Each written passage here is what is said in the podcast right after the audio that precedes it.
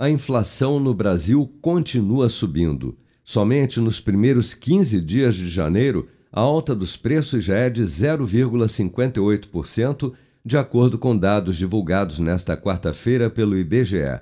Com a variação, o Índice Nacional de Preços ao Consumidor Amplo, IPCA 15, já soma 10,2% em 12 meses, pressionado em grande parte pelo grupo alimentação, o que faz com que o impacto da inflação seja sempre mais percebido pelas famílias de menor renda, como destaca o economista Marco Antônio Rocha. Os alimentos consomem uma parcela muito grande da renda da população mais pobre. Então, esse é tipo de inflação, que ela, quando é medida apenas para as classes mais pobres, ela é muito mais elevada do que aquela que, é, que é percebida pelo conjunto da população.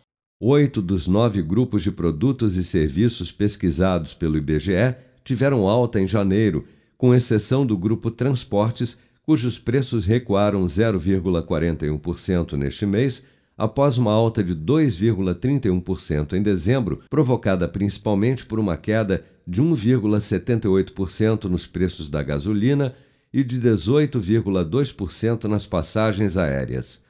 Mas o maior impacto na prévia da inflação de janeiro ficou mesmo por conta do grupo Alimentação e Bebidas com elevação de 0,97% já na primeira quinzena de janeiro, seguido de perto pelo grupo Saúde e Cuidados Pessoais, com alta de 0,93% nos primeiros 15 dias do ano.